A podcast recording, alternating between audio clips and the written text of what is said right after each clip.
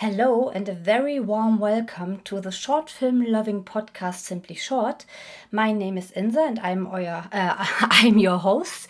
Surprisingly, not for, just for you, but also for me, this episode will be held in English because my interview partner is Anna Ginsburg, and she is a director based in London. And so that she will understand the introduction, and of course, our talk will also be in English. I do this introduction, of course, in English as well. So, um, yeah, let's say a few words about Anna's works because I think um, she has chosen, or she always chooses, a lot of very interesting topics for me. But uh, on the other side, these subjects are not very comfortable for a lot of other people, I would say. So let's listen to her what she has to say, and I wish you much fun. Short, short, short, short, short, short, short, short, simply short. Okay, today I'm a lucky one because I have the possibility to talk about vaginas. And um, yeah, together with uh, Anna Ginsburg, and you're a really fascinating woman. I saw you yesterday on stage, and you really impressed me um, with your attitude. Maybe um, can you int introduce yourself a little bit? Of course, thank you so much. Um, so I'm Anna Ginsburg. I'm uh, animation director based in London. Um, I make music videos, commercials, short films, and animated documentaries.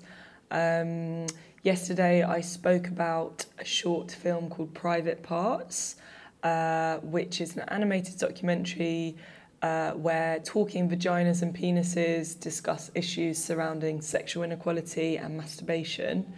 Um, and I discussed a film called What is Beauty? which was released for International Women's Day 2018 um, and depicts the changing beauty ideals uh, imposed upon the female body over the last 30,000 years. So, yeah. Yeah, but the interesting thing about um, private parts is that it's not about uh, vaginas and penises and masturbation. It's also about the female perspective and the male perspective. And you said some uh, some interesting things about um, how it is to masturbate and to talk about masturbation. So maybe you can uh, repeat it. Yes. um, very true. So it is about um, how kind of shame still pervades the issue of female masturbation uh, in a way that it doesn't for male masturbation. Um, and in my talk yesterday, I briefly spoke of uh, my first experience of masturbation, which was when I was 15 um, and I was ill and I watched the saucy film Cruel Intentions and uh, I still hadn't had an orgasm. So I went on a crusade to achieve my first orgasm. Um, and like three days into the illness, I managed it. Finally! Finally! And um, it took a while because anyone who's got a vagina or has had any interaction with a vagina knows how complicated they can be. Uh, I managed it. I, you know, ran into school happy as Larry the on the Monday, sat down with my group of female friends, and was like, guys, guys, I've got something. I've got something to tell you. Um, and their reaction was one of kind of mutual disgust.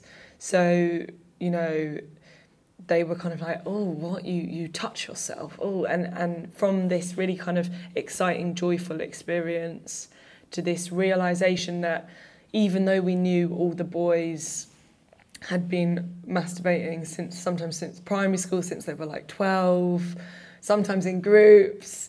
We knew that some boys had been masturbating while watching WWF wrestling. so it was just kind of like we all had boobs, we'd all come on our periods, we all had sexual desires, but why was it different? And that was really my first experience of sexual inequality. Um, and yeah, then then it was something that I was just more aware of, uh, and there were many other things that crossed my path in the next nine years that led to me wanting to make the film. Mm-hmm. Um, yeah. Yeah, it's really interesting because um, as, as, you were talking about the masturbation and the difference between male and female, I was thinking about my boy. He's four, and he can do some magic tricks with his penis, let it grow and make it small. You know what I mean? Yeah, yeah, and yeah. It's not primary school. No, We're talking no, no. about four. Uh, yeah, yeah. so it's, it's really strange. And i don't know how it happens that the society is um, pushing down the female sexuality but uh, uh, say hooray to the male sexuality. Because also on the other side the boys are frustrated frustrated um, when they are noticed that uh, a female person can't have an orgasm, uh, yeah, orgasmus, for example. You know what? The, what the problem is. So totally, yeah. yeah. So that's why I think that your work is really, really important, and that's why your work impressed me yesterday even more, um, especially with your explanation behind you know what i mean oh, thank yeah and i thought for our listeners maybe it's really a important topic and that's why i thought i have I have to make an interview with you for my podcast. yeah. So um, you have um, these powerful topics like about female things. Um, do you think that short films is the right medium to deal with these topics? Um, I think as creative people or artists, you kind of only have your tools in which to say what you want. So um, for me, I find uh, making drawings move is something that I have that I can do. Um, but I also think um, that there is a power in animated documentary um, which is unique, which is that um, you're able to visualize quite intimate, sensitive topics um, in a way that's kind of more palatable. Um, so you know, if I'd if they were real vaginas and penises, it would be not maybe not the best what viewing, you know, but because Depends. they're quite it does depend, but you know, um, because they're kind of sweet and they're just line drawings, um, it makes it blows open a topic that's maybe still taboo uh, mm-hmm. in a lot of the world and for a lot of people. So And it's the same with the um, the beauty film. Mm-hmm. Um, visualizing loads of essentially naked female bodies uh, really quickly in this quite kind of expressive way. Um, is something that you probably only really can do with line drawing. I think if you did it photographically with C- uh, photographically with film, it wouldn't work. And then if you obviously if you did it with CGI, it might look crude mm-hmm. or like pornographic or something. Yeah. So I think um, there's something in hand drawing which makes sensitive subjects really accessible mm-hmm. um, and less offensive, basically. Mm-hmm. Um, and also like I said, if you're interviewing people, um, they're more likely to open up if you're just sound recording them than if you've got a camera in their face. And also, you know, probably if you saw some of the people that I interviewed for private parts, you might have judged them based on their appearance, but because they're just, it's almost like the drawings protect them. Mm-hmm. Um, so your empathy is more able to flow to, to, to a sweet talking penis than potentially some of the people, you know.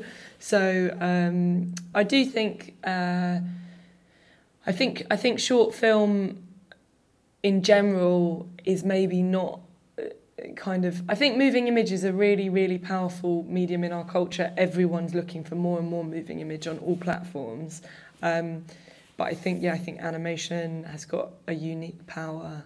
Mm-hmm yeah yeah even on the point with the interviews because i was thinking about this especially because if yeah. you have a because it's not really like um, how can i say you don't feel comfortable talking about your vagina for example and about hair or i don't know whatever you have maybe for issues with it and uh, to know about it's just your voice but to be honest, I don't feel comfortable to hear my voice also, but it's much more comfortable yeah. uh, not to see the face, yeah. just to have the voice. Yeah, yeah, yeah, yeah definitely. Yeah. yeah. Um, yeah, no, I, I recommend for anyone who's a budding documentary filmmaker, it can be really liberating to just be voice recording um, because you just get so much more gold than if you're trying to film people, mm-hmm. I think, because mm-hmm. people are way more like even now we've just only started the interview, but you start to forget that you're even being recorded, which means that people are more honest. Mm-hmm. Yeah. Um, so yeah. Yeah yeah, that's really um, funny and interesting how it works and how the people open up,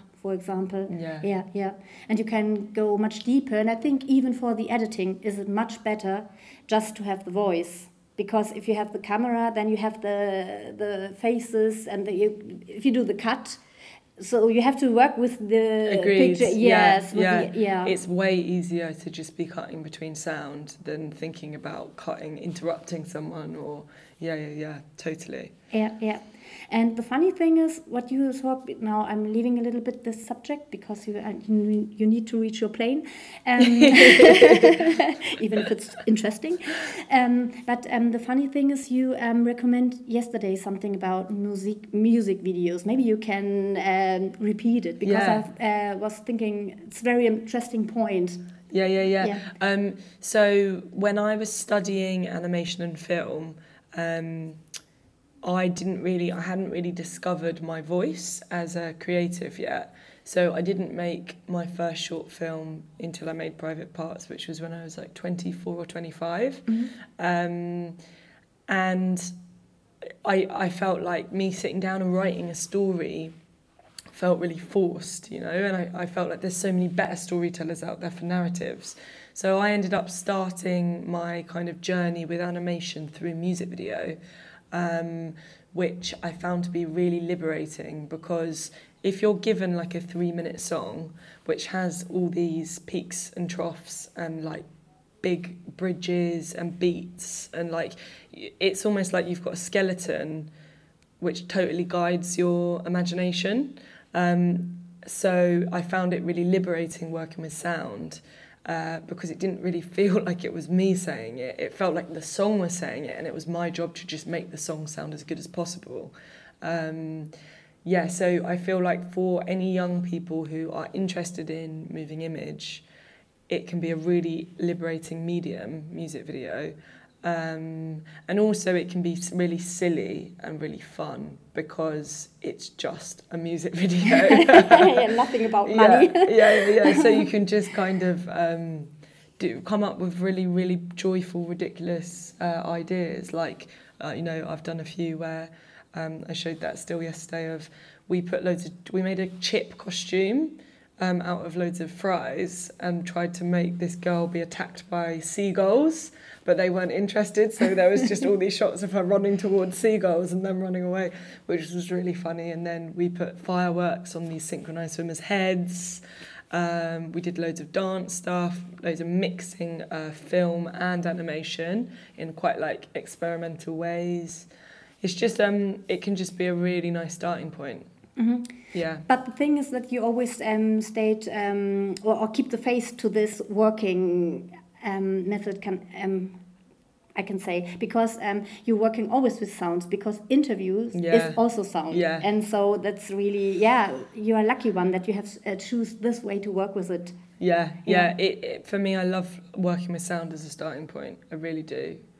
I think it's, um, yeah. I don't know. I don't know what you'd compare it to in another art form, but it's like having your structure already there, and you're just making the best visuals um, to to to like emphasize the moments that you think are the most important, or make sense of the messages, or you know. So yeah, it's really yeah. I love working with sound. Yeah, yeah. Especially in the last film, it's a little bit different. Ugly, it's your latest film. Maybe you can say something about it. Yes, so my latest film is called Ugly. Um, it is a collaboration with a painter called Melissa Kitijaram and a poet called Warsan Shearer. Um, and me and Melissa visualized Warsan's words. Um, she, it's a, the poem in a really beautiful, powerful, quite sad way um, expresses feelings to do with being a refugee. Uh, and compares her body to different elements of countries and borders and um, it's really beautiful poem.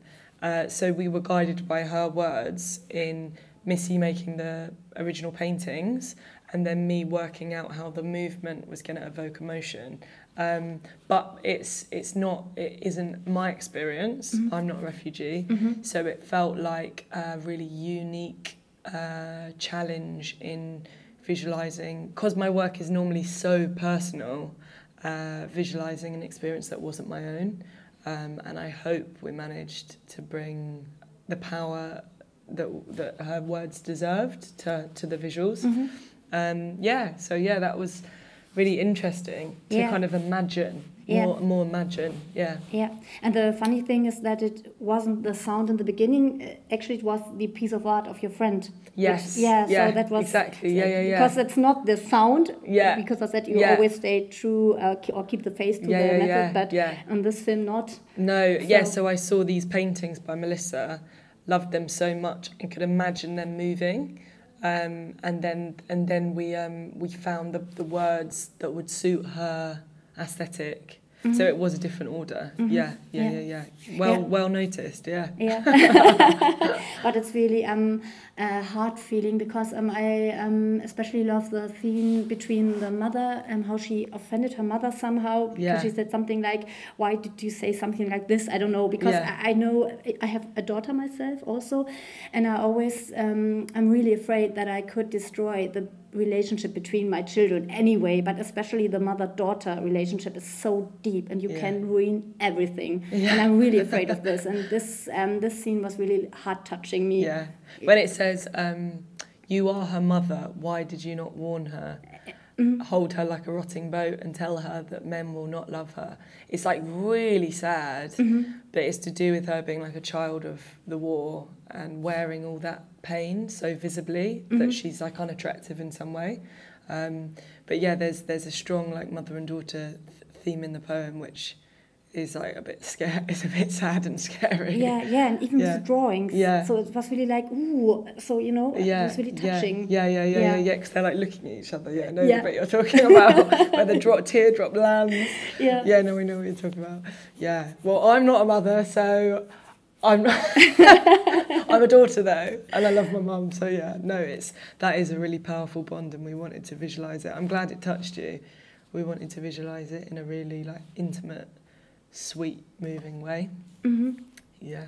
yeah yeah i'm really lucky that i've met you to be honest yeah is there something that you would recommend um, our listeners outside something else you would recommend Um, a recommendation. hmm Um, that's really interesting. So, what's been uh, anyone who hasn't seen the animated film Belleville Rendezvous, you should watch that because that is a masterpiece in character animation. Um, there are these triplets that are dancing in, throughout the film, and it's really beautifully animated, and just an amazing anima- animation. Um, I this is a really cheesy recommendation, but last night when I got back to the hotel, I watched Rihanna's catwalk show for her lingerie brand. Okay, this is a mad recommendation, but basically, I would recommend downloading Amazon, getting Amazon Prime, uh, and obviously there's a free trial, and then getting rid of it because you can watch it on Amazon Prime. And uh, there's something about what Rihanna's doing in terms of challenging beauty ideals and norms, which is really exciting. And the fashion show is so diverse. The choreography is amazing. The sound is amazing. Uh, everyone looks so incredibly beautiful, but it just made me feel like, oh, you know, I don't know if you know Victoria's Secrets or that in terms of like other brands and how formulaic female beauty is and how bland it is and how dangerous it is a lot of the time. Um, I, it re- her show was really amazing. Like you know, there's pregnant women, there's really um, beautiful, voluptuous, uh, curvier women. There's really thin women. There's women with limbs missing, uh, and everyone genuinely. It's not like diversity for diversity's sake. Everyone looks so sexy. so yeah, I just recommend watching it because it made me. Fr- but I'm cheesy. I like pop culture, so I, I just found it really interesting. Yeah, but me as well, and I think our listeners also, because um, sometimes, for example, short films are pop, cult- pop, pop culture Yeah. as well, so it works. I also together. think it's the zeitgeist, like watching what happens in the mainstream. Uh, for me, is always really fascinating because it's seeing how culture is actually changing, Yeah. or what people are aspiring for, or um, and seeing yeah this Fenty Fenty Savage Rihanna catwalk show yesterday made me feel like pretty excited. Yeah. Yeah, sounds great. I will go and watch it right now. yeah. Thank you so much Thank for taking you. your time. So, so lovely to meet you. Thank you Yeah. for all your encouragement. Yeah, I know. I thank you for your work because it's really um, important work for our society and even for our female people out there. Cheers. Cool. Simply Short.